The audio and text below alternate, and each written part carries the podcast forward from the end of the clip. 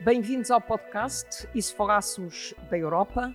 Vamos falar da economia, da política, da investigação, do digital, do ambiente. Mas também da cultura, das línguas, da poesia. 30 minutos de conversa séria ou talvez não.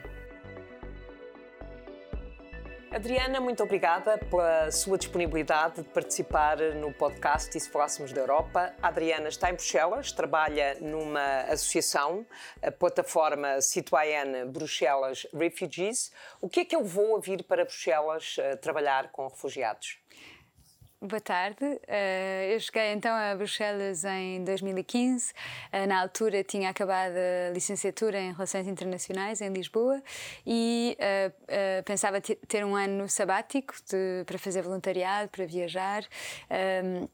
E, uh, ao mesmo tempo, estava a acompanhar em Portugal a crise de refugiados, principalmente sírios e iraquianos. Sim, estamos a falar de 2015, exatamente. Pois, e tinha uma amiga que, que vivia aqui em Bruxelas e que, e que era a mesma voluntária no Parque Maximilien, onde havia um campo de, de, refugiados espontâneo que se tinha criado à porta do Centro de Imigração belga. E, e, então resolvi vir na altura, a partida era só para ficar um mês ou uns meses. E, e acabei e por ficar. anos. Exatamente. Para já. Cá estou. e agora tem novamente uma outra crise de refugiados uh, ucranianos. Sim. Uh, como é que essa questão é vista agora? Os, já estão a chegar refugiados? Tem a expectativa que venham a chegar refugiados? Uh, sim, já há uns dias que temos uh, acolhido refugiados que vêm diretamente da Ucrânia.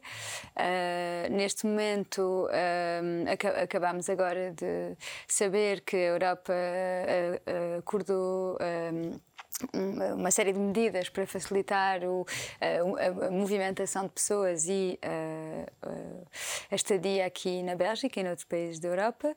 Uh, por um lado, uh, penso que seja indispensável felicitar esta reatividade dos países europeus e a solidariedade que se tem demonstrado. Um, é, é, uma solidariedade que também se vê do lado dos cidadãos, desde que a guerra começou, que uh, temos recebido Uh, por um lado, uh, uh, chamadas de pessoas diretamente da Ucrânia que querem saber como é que funciona o asilo aqui na Bélgica, mas também de centenas de cidadãos que já assinalaram a sua disponibilidade para acolher nas suas casas e para apoiar no que for preciso as pessoas que estão a chegar. Mas agora é diferente ou não? Ou seja, o facto de haver uma comunidade ucraniana em muitos países europeus coloca a questão dos refugiados de forma, de forma diferente, ou seja, a questão da, do apoio das famílias, da recepção das famílias que já cá estão, das famílias ucranianas que já vivem na Bélgica, uhum. Eh, esse fenómeno sente-se ou, não? Uh, eu penso que é, de forma geral, uma mediatização que é mais importante e uh, não só há comunidades que estão aqui, que estão em contacto com pessoas uh, que estão a fugir neste momento e que por isso também podem, através das redes sociais, sensibilizar a população ao que se está a passar, uh, também é um conflito que tem sido altamente mediatizado. Nós temos informações, é talvez a primeira guerra em que tínhamos informações ao minuto da forma como temos tido. Um, e a solidariedade da União Europeia, portanto, a unidade, digamos, dos países da União Europeia também tem tornado este, esta resposta, esta capacidade de resposta, nomeadamente uh, receber cidadãos ucranianos, mais fácil. Sim. Uh acho que é preciso salientar o facto de, dos cidadãos se terem mobilizado nas últimas crises, muitas vezes uh, uh, quase num ato de resistência, principalmente aqui na Bélgica, tem havido uh, uma política dura de, de imigração e, e, mais no sentido da repressão das pessoas e, de, e, e, com uma certa violência, não só não acolhendo, mas também tendo política de repressão em relação e de dissuasão em relação aos refugiados. Por isso, essa mobilização cidadã, no fundo, uh, cresceu uh, em reação à inatividade, à, à, falta de antecipação dos Estados europeus. É qualquer coisa que temos visto em, em, em vários países. E. E, portanto, desta vez, essa mobilização continua uh, com um, uma certa amargura em relação à, à, diferença de tratamento, ao facto de ainda hoje estarmos a acolher refugiados, por exemplo, afegãos, uh, uh, com a tomada de poder dos talibãs uh, no Afeganistão, uh, muitos países da Europa se posicionaram contra o acolhimento de refugiados afegãos uh, e houve solidariedade e uma mobilização cidadã, como tem havido em todas as outras crises.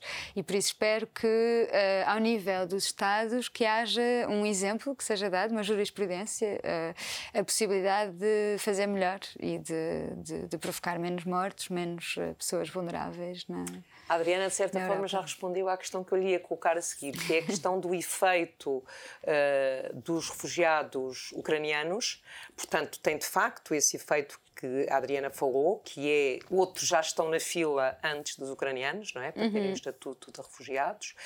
E, por outro lado, falou na jurisprudência, ou seja, acha que a capacidade que a União Europeia uh, vai ter, esperamos que sim, pelo menos do ponto de vista do discurso político tem existido, para uhum. receber os refugiados ucranianos e a forma como pode fazer, ou a forma rápida como tem intenção de o fazer, acha que isso pode jurisprudência pode criar, uh, digamos, pode vir a modificar qualquer coisa uh, em matéria de modificação, quer de, de, de, do, da parte dos Estados-membros, das legislações nacionais, mesmo do comportamento social, da aceitação ou não aceitação de refugiados por parte das sociedades, das comunidades. Acha uhum. que pode uhum. haver esse efeito?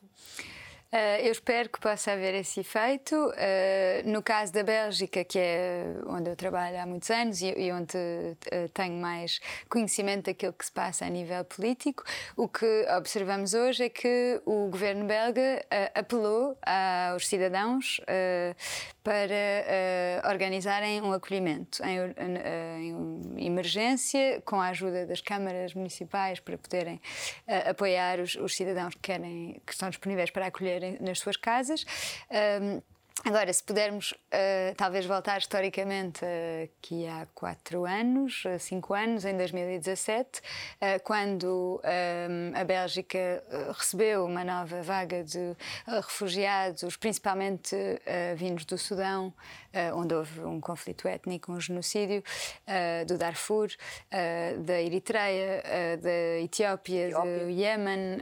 Um, quando todas estas pessoas chegaram a Bruxelas uh, na esperança de poder pedir asilo, uh, aquilo que aconteceu foi que uh, houve uma repressão que foi organizada com rusgas e intervenções de polícia de forma altamente violenta e os cidadãos organizaram-se para acolher as pessoas nas suas casas, não só para eles terem um acolhimento e, e, e tudo o que é preciso Digo. para sobreviver dignamente, mas também em reação a essa uh, uh, repressão uh, política.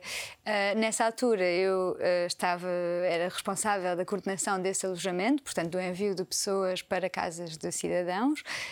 sabemos hoje que há mais de 15 mil pessoas na Bélgica que acolheram pelo menos uma vez um refugiado em casa e que essa ação não só permitiu salvar milhares de vidas, mas também foi alvo de, de repressão e de criminalização, um bocado como em toda a Europa, uh, e por isso não deixa de ser irónico que essa solução que foi encontrada para responder a, um, a uma falta de atividade. Seja, a que está agora uh, a eh, funcionar ou que supostamente vai funcionar agora, esperamos com sucesso. Exatamente.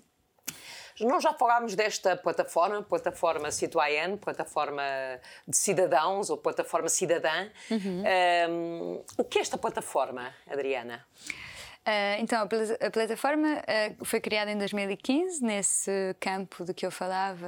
Uh, na, durante a crise de, de, refugiados da Síria e do Iraque e uh, foi criada como uma associação para poder organizar uh, o acolhimento e o acompanhamento de, uh, das pessoas refugiadas na Bélgica, apoiando e coordenando iniciativas cidadãs.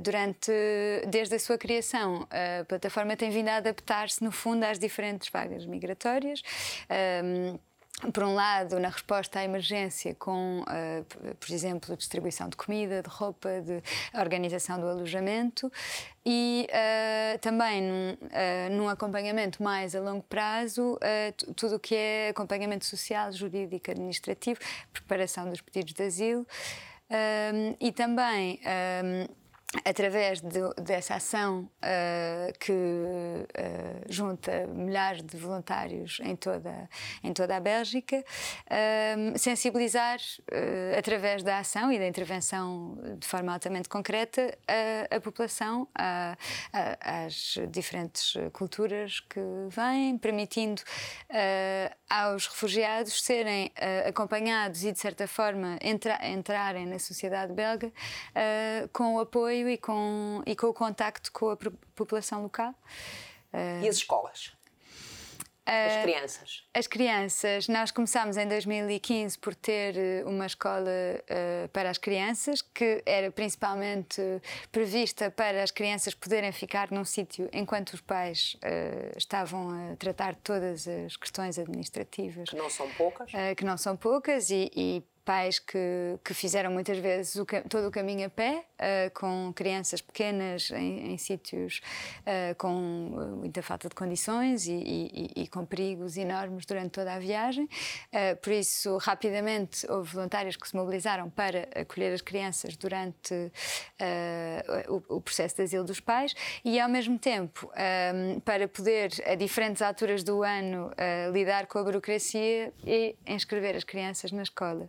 Hoje em dia, Uh, felizmente uh, já não a necessidade de, de, fazer esse trabalho já não é tão importante como foi uh, nessa altura. mantemos a escola de línguas que, que acolhe pessoas de todas as idades para aprenderem a língua local e poderem começar a comunicar e uh, o nosso serviço social e administrativo continua a, a, inscrever, a acompanhar as famílias nas inscrições nas escolas, nas creches, uh, procurar um alojamento, um trabalho, tudo, todas as etapas para, no fundo, para poderem uh, integrar-se e, e instalar-se plenamente. A vossa plataforma recebeu já vários prémios eh, vários prémios europeus pelo trabalho que tem, pelo trabalho excelente que tem feito. Uhum. O que é que, que, prémios foram esses e como é que isso refletiu na, no trabalho da plataforma? Uh, recebemos de facto vários prémios, uh, principalmente a seguir a essa mobilização em torno de, uh, do, do, alojamento por cidadãos. um prémio aqui da União Europeia, de European Citizen, um prémio Henri Lafontaine, Henri Lafontaine. prémio Nobel belga. recebemos um honoris causa da Universidade de Namur. Uh, é preciso dizer em relação a todos esses prémios que nós sempre quisemos que esses prémios fossem coletivos e refletissem de facto o que é a plataforma, que são uh, milhares de pessoas uh, dos quatro cantos da Bélgica e da Europa. muitos cidadãos europeus participam na plataforma. Em relação ao valor dos prémios, há por um lado o uh, claro que o reconhecimento da nossa ação é sempre uh, e a visibilidade também dá visibilidade Exatamente, à plataforma. e dá visibilidade, permite que uh, falar-se nisso. hoje estamos aqui a falar em português, há várias línguas que falam sobre a plataforma e isso é muito positivo. Ao mesmo tempo, como eu dizia, há sempre qualquer coisa de um, um sentimento completamente mitigado eh, no sentido em que eh, a, a, razão de existir da, plat, da plataforma é a falta de gestão das questões migratórias na por Bélgica Estado, e a nível europeu. E por isso um, ehm, há um, às vezes um, um, sentimento da parte dos cidadãos de, de uh, organizar uh, o acolhimento e o acompanhamento de pessoas que vivem situações extremamente vulneráveis, de uh, lutar para que elas tenham direitos à, à saúde, à educação, à, ao trabalho, é uma série de, de, de, questões para poderem ter uma vida digna uh, e por isso. Um, ehm, o facto de haver esse reconhecimento uh, é importante que, que, também sirva a lembrar que uh, a inação de, dos governos europeus é muitas vezes uh, está muitas vezes na origem da mobilização cidadã. Pois. Inação e às vezes mesmo falta, digamos, de cumprimento de obrigações europeias nessa nessa matéria, obrigações, Sim. digamos, acordadas, aprovadas nas instituições e que alguns Estados membros não não, não, não respeitam. Uh, a Adriana veio em 2015 para ficar cá um mês. Ficou até agora sete anos. Sim. A minha questão é: sente ânimo para continuar neste trabalho outros sete anos? Uh, outros sete anos, não sei. Eu, neste momento, estou, uh, estou há um ano a trabalhar em investigação na Universidade de Saint-Louis, em Bruxelas. Uh, vou começar agora uma tese de doutoramento sobre, precisamente sobre o, o, o acolhimento multissetorial e multinível organizado em Bruxelas no acolhimento de refugiados. e como é que, no fundo, as instituições, os, as autoridades eh, públicas, eh, os cidadãos, as ONGs, as associações colaboram a todos os níveis para permitir que haja um acolhimento digno, uh, num contexto em que, nos últimos anos, como, como, eu estava a dizer, no contexto belga, em que, ao nível do governo federal, tem havido principalmente uma atitude de, de não gestão, de não acolhimento, de dissuasão um, e de, de, desrespeito pelos direitos humanos das pessoas refugiadas aqui em Bruxelas. Um, espero que, como estávamos a dizer, que, esta, que a crise atual possa ter uh, um, um, efeito positivo uh, na, na, política europeia de direitos humanos e de, e de acolhimento e, e de reconhecimento do, do Estatuto de Asilo, uh, o que não tem acontecido. E por agora vou, vou, continuar. E colaboram alguma vez com, com ONGs ou com plataformas portuguesas? Um, penso que penso que não a nível europeu talvez há, há, há, mais movimentos a nível europeu que juntam várias nacionalidades e, e portanto também há, portugueses. um, há muitos portugueses que se implicam também sendo o, familiares ou estando a trabalhar nas, institu nas instituições europeias. Uh, já tivemos colaborações com uh, grupos de portugueses que estão aqui no Parlamento Europeu para recolher, por exemplo, produtos de higiene, roupas, eh, comida. Uh, já houve uh, iniciativas por grupos de portugueses que trabalham em instituições, nas instituições europeias ou em grupos de, de acompanhamento e que e que já foram já foram possíveis como tantas outras.